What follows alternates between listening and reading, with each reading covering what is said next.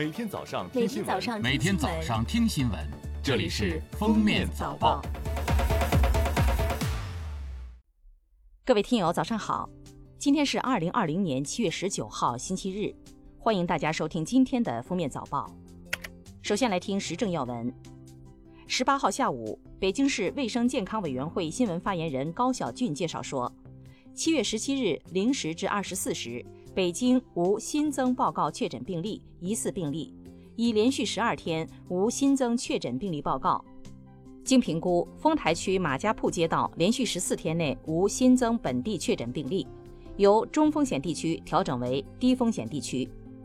截至目前，共有中风险地区一个，为丰台乡花乡乡，全市其他区的街乡均为低风险地区。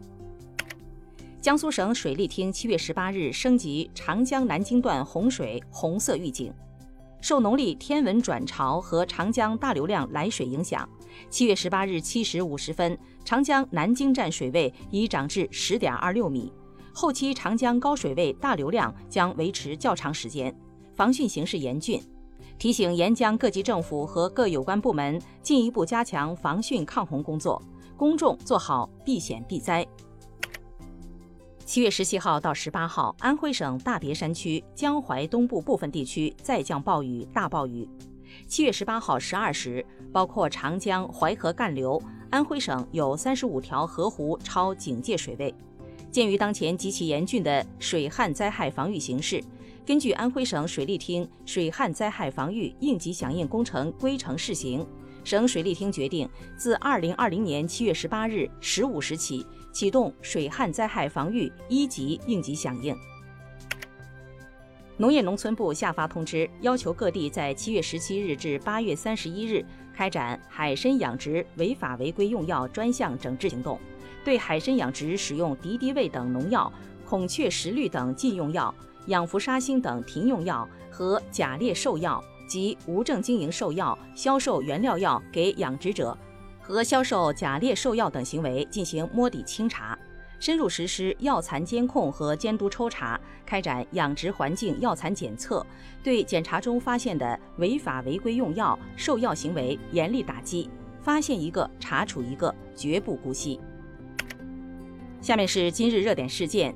今年一月二十六日至三月十五日，北京海淀区体育局综合管理服务中心。工勤人员骆某曾三次离京出境，累计三十天，先后到达五个国家地区和国内城市。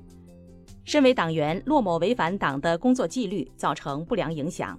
五月二十八号，骆某受到党内严重警告处分，并被责令辞职。十八日起，湖北省旅行社及在线旅游企业可恢复经营跨省市区团队旅游及机票加酒店业务。旅游景区接待游客量由不得超过最大承载量的百分之三十调至百分之五十。开放旅游景区室内场所，旅行社应控制组团规模，配备防护用品，对旅游包车、酒店客房、餐厅等接待设施和场所进行全面消毒清洁。出入境旅游业务暂不恢复。黑龙江伊春铁力市政府新闻办公室十七号发布消息。七月十七号，铁力市人民检察院依法以涉嫌利用迷信致人死亡罪，对犯罪嫌疑人刘尚林批准逮捕。调查发现，气功大师刘尚林为黑龙江日月峡大森林旅游集团有限公司董事长，涉事康养中心是该集团下属公司之一。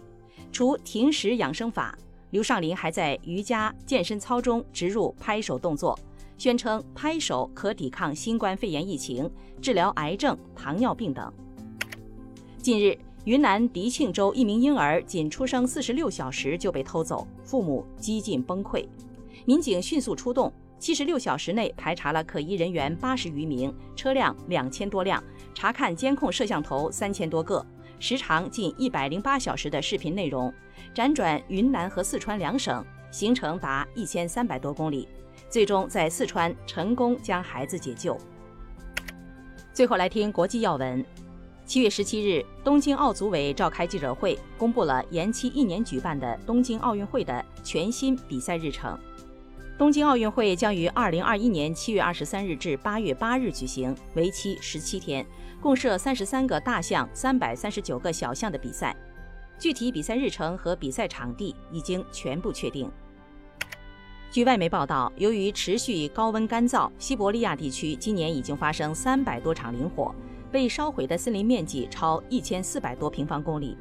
俄罗斯和欧盟日前联合公布一项研究称，西伯利亚正经历八万年一遇的高温，永久冻土可能因此融化，导致一系列的地质灾害。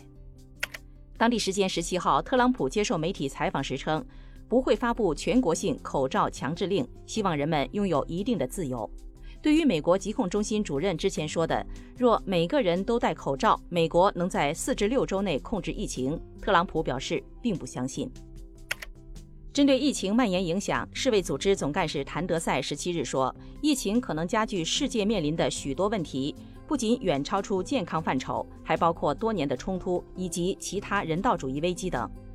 据世卫组织数据显示，疫情大爆发和为遏制疫情采取的限制措施，使全球约2.2亿人长期处于紧张状态。受疫情影响，今年会有1.32亿人遭遇饥饿。世卫组织呼吁国际社会应建设更具弹性、更能抵御突发卫生事件影响的卫生系统。感谢大家收听今天的封面早报，明天再见。本节目由喜马拉雅和封面新闻联合播出。